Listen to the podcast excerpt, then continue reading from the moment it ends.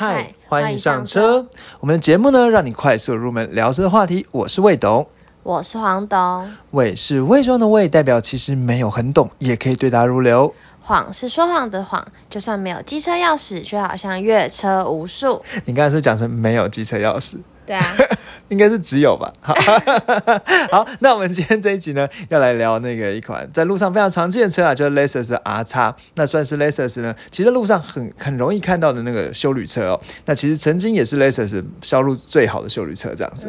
好，那其实这首这不是这首的这这台车呢，对我们来讲呢，也是相当熟悉啦。因为其实身边呢也有一些长辈呢，就是拥有这一款车哦。那之所以会讲这一款呢，并不是因为观众许愿，也不是在我们的 IG 上有投票，原因也不是因为它卖的很好。呃，也卖的很好啦。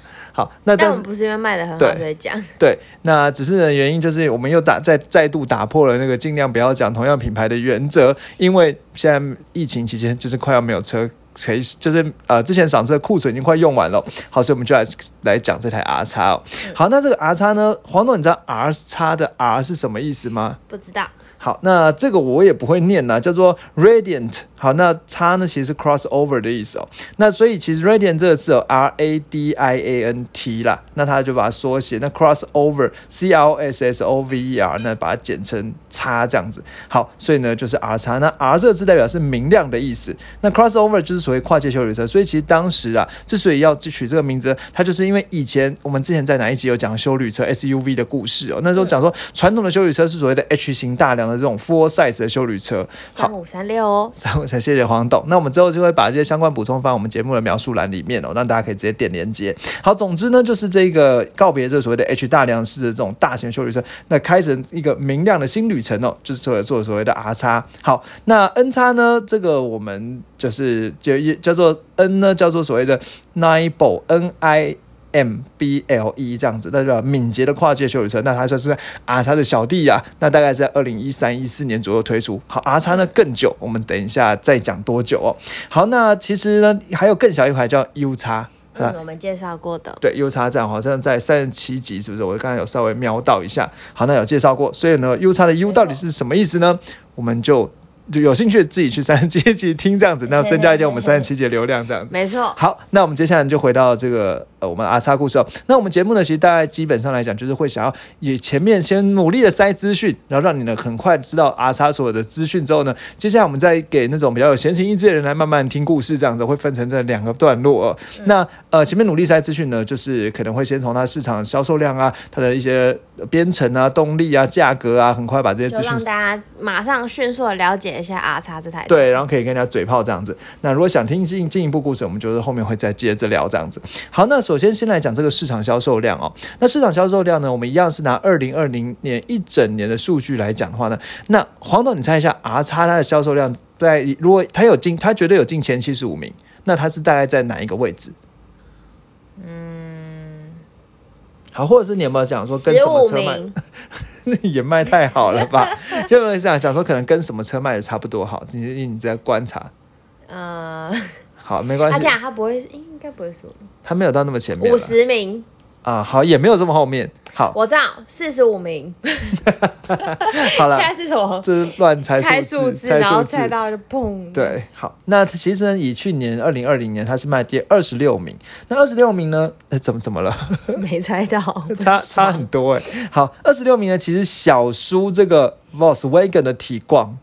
所以它其实销售量非常好。那 Volkswagen 提光呢，去年一整年卖四三六零台，R 叉呢卖三七九八台，其实还是有个差距啦。那再往下呢是马自达的 C 叉三零，其实也这也是在路上越来越常见的。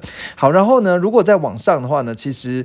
第二十三名哦，是特斯拉的 Model 三，也是卖最好的电动车了，四五八三。所以其实以整个销售量来讲，R 叉其实算是蛮中规中矩，然后销售量也不差。好，那如果呢，你看这呃第二季，就是我们今年四五六月呢，其实整个销售量大概都每个月大概都要在两三百台左右。好，那我们看一下四月的话呢，是在呃 LSUV 就是豪华的休旅车里面呢排名第三。好，那当然了，第一名那时候是 GLC 嘛，这黄董不用猜，因为他每次都说 GLC 这样子。对 对，好，那再来到五月的时候，它其实排名第五，那时候卖了两百九十九辆。好，所以其实稍微小跌一点，但到第五呢，我觉得有一个很特别的地方是有一个 Volvo 的 x C 六零呢冲到第四。好，所以这当时我觉得算是 Volvo 一个非常好的消息啦。那我们今天没没有机会再多讲，我们之后再讲。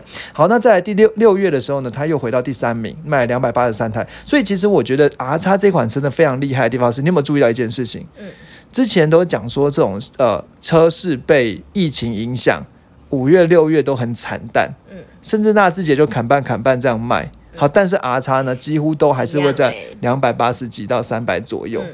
对，然后就卖害哦，稳稳的这样卖，难怪每？次去 Lexus 的展间，都这么多，每次都要讲这个。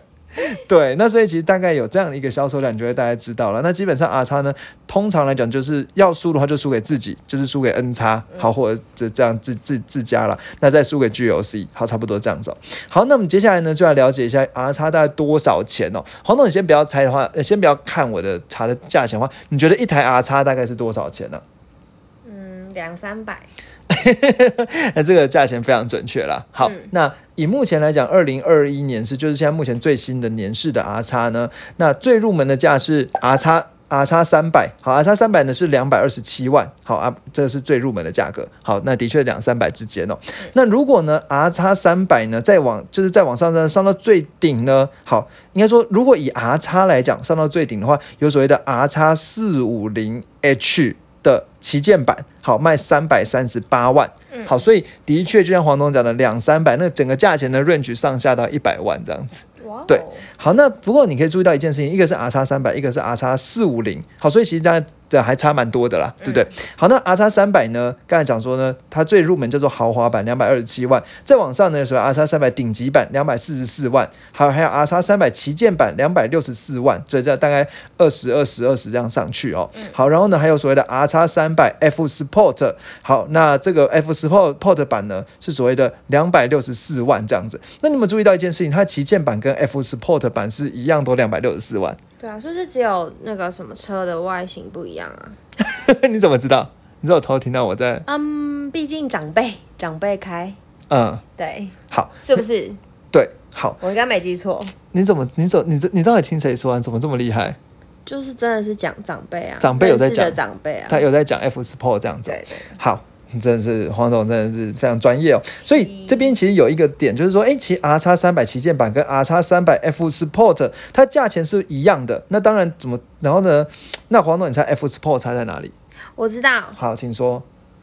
它有一个特别的白色，什什么意思？再多讲一点，再多讲一点，就是就是如果你你想要白色的话，你要选 F Sport 才有哦比。较白这样子。，对啊，好，是吧？我查到没有看到这个颜色了，可能我对颜色比较比较没有那么敏感好，因为我爸色盲哦，所以我也没有很很好这样。好，那我觉得还是要讲一下了。所谓的 F Sport，哦那其实是 LASERS 有一个 F 这个字母，对他来讲很重要，哦，怎么说？就像 B N W M 那个字母一样。嗯，对，所以也有一个叫做 LASERS F 的这一个工厂，哦，它也有哦，对，哇哦，它是高效，就是反正就是做 high performance 这种的部门啦。嗯好，它是的 Lexus 的工厂，那它主要专门主要做主要做调教引擎啊什么之类。那之所以它叫 F 哦，那有两个意思，一个是 flagship。你知道这个 flagship 吗？是旗舰的意思啦。嗯对，那另外一个就是 Fuji Speedway，好，富士高速之类的。嗯好，所以呢，它就是那种有都是 F 开头了，那也很日系这样感觉哦。那就要说 F 工厂这样子。那 F 呢，这个这个工厂呢，其实必须要讲呢，它叫 F Sport，就像 M Sport 一样，嗯，就只是 F 的外形而已。没错，对，所以呢，黄董经常讲说，哎，F Sport 会多一些颜色，或者是它可能在呃，比如说是在那个什么。保那个保险杆啊，或者什么之类有多有多一些这不同的造型，好，这是就是通常就是这样的，所以就看起来比较比较帅，比较会开，但实际上心理马力大，是真真实没有比较没有差多少，但是不能也不能讲完全没有差，因为 F Sport 还会针对它的悬吊做呃悬吊做调教，嗯。所以呢，相对而言在弯道过弯的时候，可能还是会比较好一点。那那我一定选这个，啊，真的吗？因为它跟旗舰版一样价格啊。那我干嘛买旗舰版？嗯，直接买可能旗舰版里面就是因为我觉得，我觉得还是怎么讲，青菜萝卜各有所好。嗯因为 F Sport 会有 F Sport 座椅、赛车椅，哦，有些人可能还是不喜对欢赛车，，对，喜欢那种沙发型的。哦，所以就是各有所好，那价钱是一样的。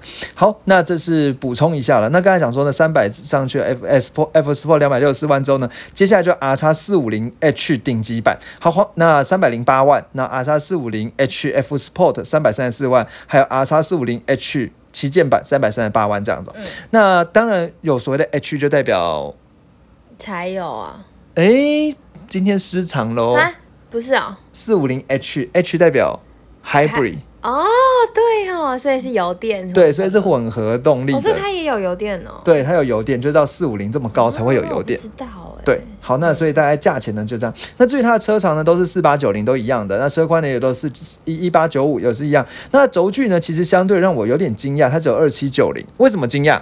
因为你还记得一件事情，我们之前在哪一集讲 GLC？好，GLC 的轴距呢，也大概已经快要二七，快要两米八，好像跟这差不多。嗯，但是这个 R 叉整个车长是六十四级哦，六十四级，谢谢。它整个车长到四八九零，快五米的车长，但是它的轴距其实跟 GLC 的轴距对，所以它相对而言轴距稍微短了一点。好，嗯那车重呢？都快要到两吨，这个重真的是蛮重的，因为你看那个，嗯呃，如果以叉三来讲，可能才一一千六百、一千一千六百公斤、一千七百公斤而已。好，那 R 叉就是真的是有点重哦。好，那再来呢？其实我觉得来看一下油耗好了。那油耗表现呢，基本上来讲呢，它大概平均油耗是十一公里多。好，不过这是他测出来的。那我们之前呢有一个熟识的长辈呢，曾经开过他的车，其实有时候我我觉得自己测看起来不到十哦。嗯，对，但不过他他买的是就是第四代的 R 叉，不是现在小改款后的，嗯好，所以可能有一些差别，有一点差异这样子所。以它油耗算普通，是是我觉得普通啦，对，因为基本上来讲，然后再来，因为它车它车的排气量哦，就是刚才讲说 R 叉三百呢，它排气量应该是两千 CC 的排气量。好，那如果到三五零的话，大概三千四三千四三千五百 CC 的排气量。嗯好，所以啊，不是三五零，四五零要三千五百 CC 的排气量这样子。嗯好，所以其实可能一就以两千 CC 的排气量来说，可能十十一。我觉得普通啦，但因为其实相对而言，四五零 H 它有 hybrid 混合动力，所以它的油耗可以到十四对，可以到十四啦，那这是还蛮厉害的。好，那再来呢，基本的大家会想知道的动力的部分，我们也来补充一下哦。嗯哎，黄总，你猜这个 R 叉的马力的有多大？没有概念。没有，好，一般来讲啦，如果这种豪华品牌的修旅车，至少都是两百以上的。嗯，好，至少要两百匹以上。那 R 叉呢是 R 叉，如果三百的话是两百三十一匹马力，三十五点七公斤米的扭力。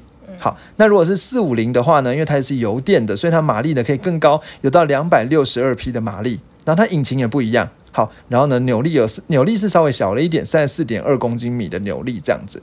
好，然后呢都是六六速的、那我觉得这边细节就不要再讲。那至于最后考你零百加速，你觉得 R 叉零百加速怎么样？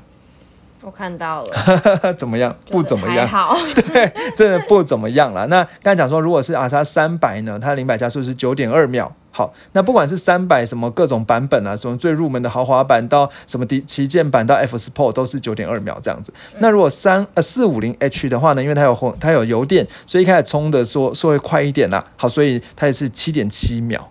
嗯，对。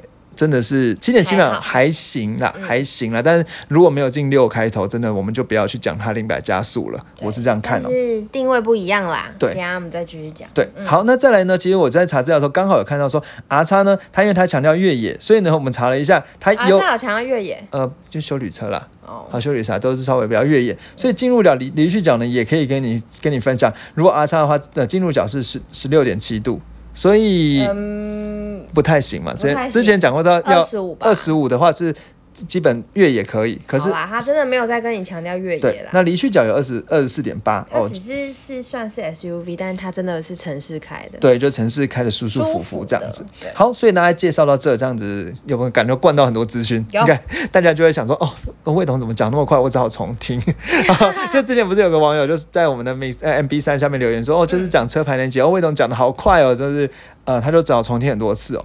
对，我对会一直提醒魏董的，因为魏董讲话就是比较快。对，他自带一点五倍这样子哦。哎、对，他有，好好好好。那其实我刚才还没有讲完啦，就是其实 R 叉除了那个刚才讲说四四五零之外，他现在呢在呃，我印象中是在二零一几年啊，一八之类的，这个年年度的，然后我们在后面后面补会补充哦，他有出所谓的长轴版，嗯那长轴版就是叫做就是加长型的 R 叉，所以一般还要多长啊？呃，好，我等一下跟你说。可是它已经很长了。一般我们 R 叉不是五人座嘛，前面两个，后面三个嘛，对不对？嗯五人座，但是这个长轴版呢，它可以到七人座，它会再多一排，No，为什么？到底要多少人坐啊？七个啊，就是三代同堂之类的。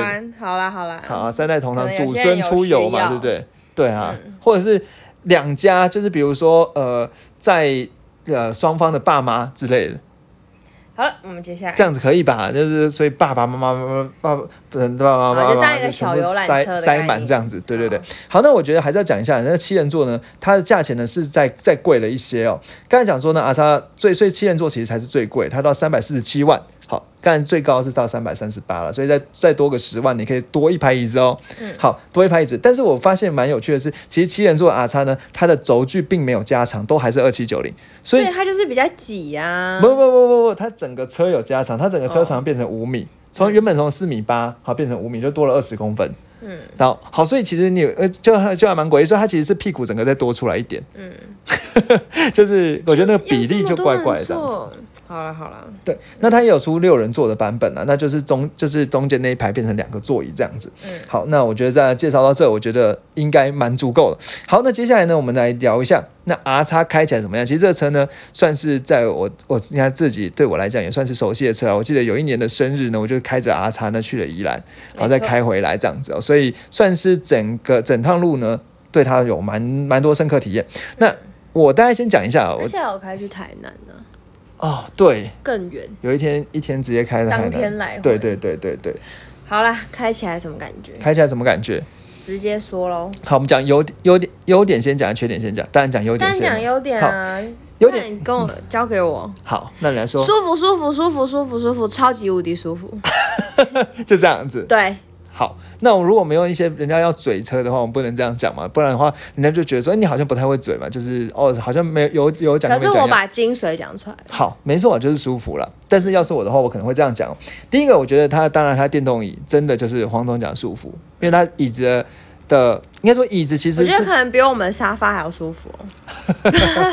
觉得好惭愧。好，那它椅子其实是很有包覆性，然后应该说，其实有一些人会觉得说要很运动，但是其实阿叉椅子因为运动的话就偏硬但它其实不硬，就是一个很就是软软软软软沙发的感觉对，那就是舒服的沙发这样子，然后很有支撑。很宽。对，很宽大，然后可以包覆你的沙发，对的感觉。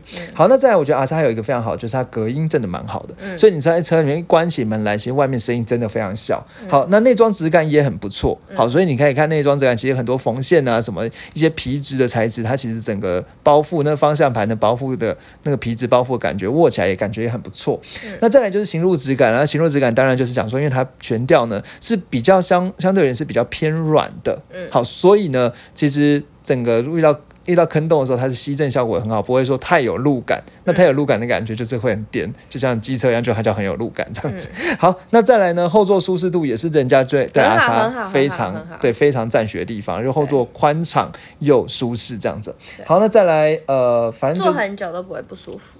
对这么这么喜欢哦。对，对，然后再来就是我觉得它宽敞的宽敞的程度真的是超越同级，因为你说所谓的同级 R 叉同级到底是谁？人家会说，哎，可能以尺码来讲，可能是叉五或者是呃 G 有一，但是实际上以价钱来讲，其实是叉三或 G 有 C。嗯但是如果以叉三 G 有 C 来讲，绝对都没有 R 叉来的宽敞，所以它其实整个车的 CP 值非常高。嗯好，那再来就是二手价也好，然后呢，在新的就是二零二零年小改款之后，其实整个科技设备也很完整，包含什么全速域的 ACC 啊、Apple CarPlay 啊、Android Auto 啊，都全部给你。嗯，对，那我觉得这是它的好处。好，那再那再来呢，我们讲它的缺点的部分哦。那缺点部分其实我觉得最主要的问题就是它整个车的设定是比较偏舒适的。对，对，所以呢，可以你会感觉到说，可能在真的没有在跟你越野或冲的。对，我记得有让我很印象很深刻的有一段呢，我忘记我忘我那时候也忘记，就是反正我就是有开了那台长辈的 R 叉呢，从基隆回台北的有一段山路的时候，那个时候整个山路我的感觉呢就会觉得说没有那么有信心，因为它的悬吊呢的那个支撑性会让你觉得说那个车不是那么容易的掌控。嗯，对，那当然了，因为刚才讲说，它这个车呢是它应该是一八年的车啦，所以其实因为二零二零小改款之后，它有针对这边去做一些调教。好，不过、呃，就是那个时候我感觉其实就是相对就是没有那么有信心，然后再加上整个动力呢，其实不是很足够，就是也不能说到。不够啦，只是说相较于其他那种呃豪华品牌的 SUV 来说，其实这个两两相对动力普通对，两百三十几匹的马力，其实真的在推动上面会有一点吃力。那甚至我在网络上有看过网友在说，其实他开完 R 叉之后还开 R 叉开山路，嗯然后开完之后自己还下车吐。对，那真的假的啊、因为 R 叉的那个悬吊太软了，所以他会觉得重心高，然后他可能原他而且他原本是开 ES，就是呃 Lexus 的房车房车。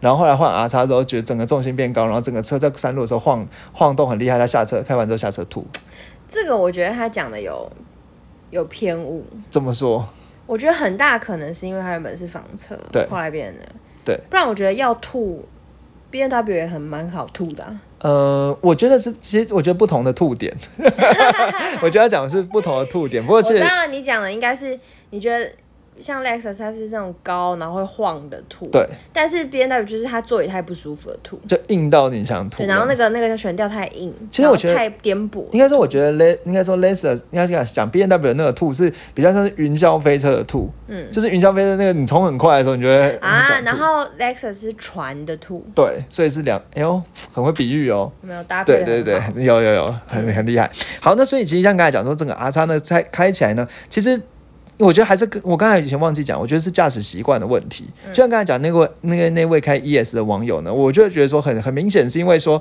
他开 ES，他油门又给的很很足够，很冲，所以他可能原本开车习惯就是在那么低的底盘的时候，他可以冲得很快，所以他在那么高的底盘的时候也想要冲那么快的时候，他就变得他的悬吊变得力不从心这样子。对，但是如果你今天把它当做一个想要载着尊荣的长辈好好的开的话，其实它是一个很适合的车。非常对好，然后再来就是刚才讲动力普通了，那人家也会讲说，其实刹车也偏软。那这个是我也我也会这样感觉，就相对而言，它刹车比较没有那么敏感。嗯，然后他他刚才讲说，它的的油门其实也是稍微比较偏软，我觉得整个车设定都是软踩。下去比较多一点，对、对，就是而且其实对，就一开始那个，而且我应该说，我觉得相对而言，它那个那个操控的方向盘指向性也没有到那么利落。嗯就是那个如果今天有一个比较大的弯的时候，你会觉得对你有点没有信心，不太确定能不能弯进去。嗯，对，那那个时候你就要很小心。好，那再来就是整个车油耗，我觉得普通也是一个可以吐槽的点了。然后再来就是行李箱空间其实不算大，好五百多公升而已我。觉得油耗普通让我蛮惊讶的，因为一般人不是都觉得日系车油耗棒棒啊，可是其实我应该说，我觉得这样讲哈，就是说所谓的普通要看它跟谁比嘛。如果如果加它跟 B N W 比，跟宾士比，其实油耗不差啦。嗯，对，因为因为像双 B 可能随便都在十、就是对每公一公一公升跑十而已，可是它可以到十一或多可。能 Lexus R 叉重吧，对，，R 叉又重，对，它整个车要两吨那么重，就是、嗯所以油耗。就是我，但我觉得它油耗就是不算特别出色，这是它的一个缺点。嗯好，那其实我觉得要讲一下，就是刚才讲二零二零的小改款哦。那我们其实我们刚才也有讲到一些东西啊，就是比如像刚才讲说，不是说它有加强了一些悬吊啊或什么之类，在在运动在过弯的时候，像二零二零小改改款，它就说它有在做一个叫所谓的主动刹车辅助系统。那在过弯的时候呢，它会发现说，当你如果所谓的转向不足的时候，会把内侧的轮胎呢作为一点点刹车，然后让你转向比较容易转过去。嗯，好，那这边我讲要补充一下，黄董，你知道什么叫转向不足吗？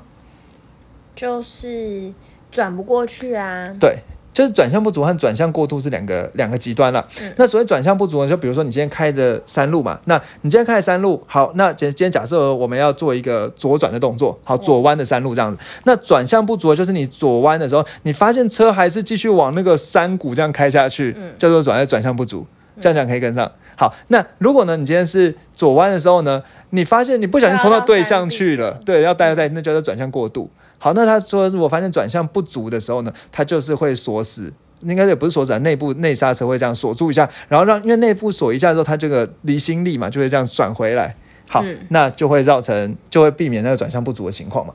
好，那另外一些刚才讲说它也有 Apple CarPlay，那我觉得其实呃比较特别就是刚才讲了，它其实整个主主安主动安全呢也变成标配对，也也升级这样子。那那个它有所谓的 LSS 加二点零，那这是算是类似，应该说其实这是跟 Toyota 同一套了，因为它那呃 Toyota 叫做 TSS，Lexus 叫做 LSS，LSS 叫是 Safety System 前。前面的名字改而已，对，然后这个东西呢，其实主动安全呢还蛮强的。好，那基本上我觉得强到哪里呢？它甚至还有那个可以辨识路路标。嗯，辨识那个什么竖线啊什么之类的。好，所以它整个算是还蛮人工智慧的。那当然全数预测、全数域也给你。那我觉得一定要提一件事情哦，就是说这个新的 R 叉二零二零年改版的 R 叉呢，它其实有一个所谓的呃序列式的 AHS。好，那这个 AHS 呢是一种叫做所谓的遮蔽的头灯啊，叫做智慧型远光灯自动遮蔽哦。那这个智慧型远光灯自动遮蔽，大概简单的说就是说，诶，如果你在开车的时候，你发现对向车有过来，好，那如果你是开远光灯的时候，你不是会射到他眼睛，他就很痛，这样很不舒服。好，那甚至其实之前有有人在说，如果你今天在马路上啊，就是开远光灯，其实是对对向车非常不好嘛，因为你灯会直接照到他眼睛。嗯，对，那人家就有人有有人调侃说，因为远光灯你开的时候，你在仪表板上会有个蓝色的灯号。嗯，好，你知道吗？不知道。好，那没关系，就是你倾听就好，因为跟人家嘴炮就可以讲。会有个蓝色灯号，你就可以说那个蓝色灯号是什么？是脑残的灯号，就是 就是就是叫你不要乱开远光灯，你开远光灯就会变脑残这样子。好，那它这个所谓智慧远光灯遮蔽遮蔽系统呢，就是说，哎，它当它因为它的那个灯哦，它发现说对面有车来的时候，它可以自动把远光灯转一个方向，让那个让那个车不会被远光灯照到。嗯。那我觉得这算是一个小贴心的地方哦。那他怎么做到？他就是他用了一个新的叫做 Blade Scan 的这种 Blade 应该是刀片嘛，对不对？这刀 Scan 呃 Type 的这种这这智慧型远光遮遮蔽系统，它的运转运作方式是说，在那 LED 的那个光前面呢，有一个每分钟六千转的一个叶片来反射这个 L D 的 LED 的光，然后呢，所以它就在车上车前面变成一个光幕这样子。然后呢，它用什么每五十微秒为单位来高速的开启和关闭 LED 的光源，来精准的控制说到底哪些地方要照到，哪些地方不要照到。好强！对，那我觉得还有一个很屌很屌的事哦，就是它那个东西，它也可以，然后照到的时候，它也可以去辨识前面有行人，所以它这一次新版呢，增加了所谓的夜间行人的辨识，还有白天自行车的辨识，防预警去防撞到他们这样子。嗯，对，所以整个安全是变变变高很多。对对，好，那我想呢，因为时间的关系呢，我们今天这一集呢就到这里哦。好，那最后呢，我们先进一个感谢的桥段。没错。好，那感谢就是这样措手不及。对，感谢桥段呢，首先我觉得要感谢的是一位叫做 Billy 的人。那 Billy 这一位，这 Billy 这这这一位听众呢，他居然是第一个写 email 给我们的听众。真的？对，当时我还以为写了好多，我还以为我接到一我们接到叶配了。对对对对对对。但发现不是这样子。好，那他我们觉得我们还是把他性能朗读一下这样子。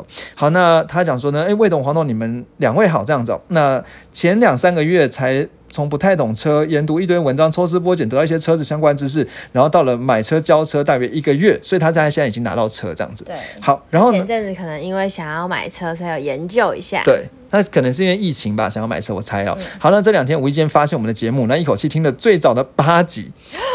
我们好感动，其实那八集收音很差，超恐怖。对我都不敢听，虽然说好像我上礼拜才再去听了一下，我其实不太敢听。对，好，那现在听最早八集呢？他说一得到一些听到一些基本知识，然后觉得太晚听到了，如果早真的太太都要流泪了。对对对对对对，没关系，永远不会晚的这样子。好，那如果早点听到这个节目呢，买车的功课呢就可以少走很多冤枉路。然后两位的谈吐十分风趣，也祝福有越来越多人收听哇，最祝福我们呢。谢谢谢谢谢谢，收到收到，而且愿意听。我们前八集我真的是痛哭流涕，对对，而且有那个我都每八集前面有挂号说这个收音不太好，对啊，请先不要听这样子。对对对好，然后呢，他说只是不知道为什么呃，只是不知道为什么我现在找不到 podcast 评分的地方，所以写信过来给我们鼓励这样子。然后呢，他觉得他说有从我们节目中得到一些新的知识，然后也期期待我们之后的节目。好，然后呢，呃，他说还没有把我们节目的标题仔细看过，所以还不能给建议。然后呢，他现在开的是一台。新的 raffle 这样子，对，它有特别标注，没有车顶架，对对，就是比较不会漏水的问题，打中我的心，真的吗？哦，对，因为黄董非常不喜欢车顶架，任何车觉得加上车顶架就不行，这样子。好，那呃这边就是简单回复了，就是我们的那个 Apple Park 的评分呢，现在因为这样，我们在那个节目的描述栏呢都多放了一条 Apple Park 的评分 的的连接，好，这也可以去点。那当然，因为它只有在 Apple 上，所以如果今天是 Android 系统的话。那我们那个连接呢，会让他聪明的导向 MB 三，就是 Mr. Bus，、嗯那也可以给我们评分。对对对对对对，好，然后很感谢，对特别写信来给我们，还就是特别去找要怎么帮我们评分，，对。这都是我们很大的鼓励哦。对，那我们也希望他听完之后呢，可以去 Apple Podcast 帮我们 五颗星刷起来。没错，对，然后呢，其实还有另外一位呃网友呢，是在我们 IG 上呢，最近加我们，跟我们讲说他有听我们的节目，这样，然后想要听劳斯莱斯的故事。嗯对，那我们也也会准备，而且我觉得很压抑，他好像才是国中还是高国中生国中生这样子。发现我们最近有一些年纪比较小的听众，对，对，我们要更没想到这种小小年纪就会喜欢这么懂车，对对对，对，这么懂车。我那时候还不知道骑脚踏车装个火箭筒之类。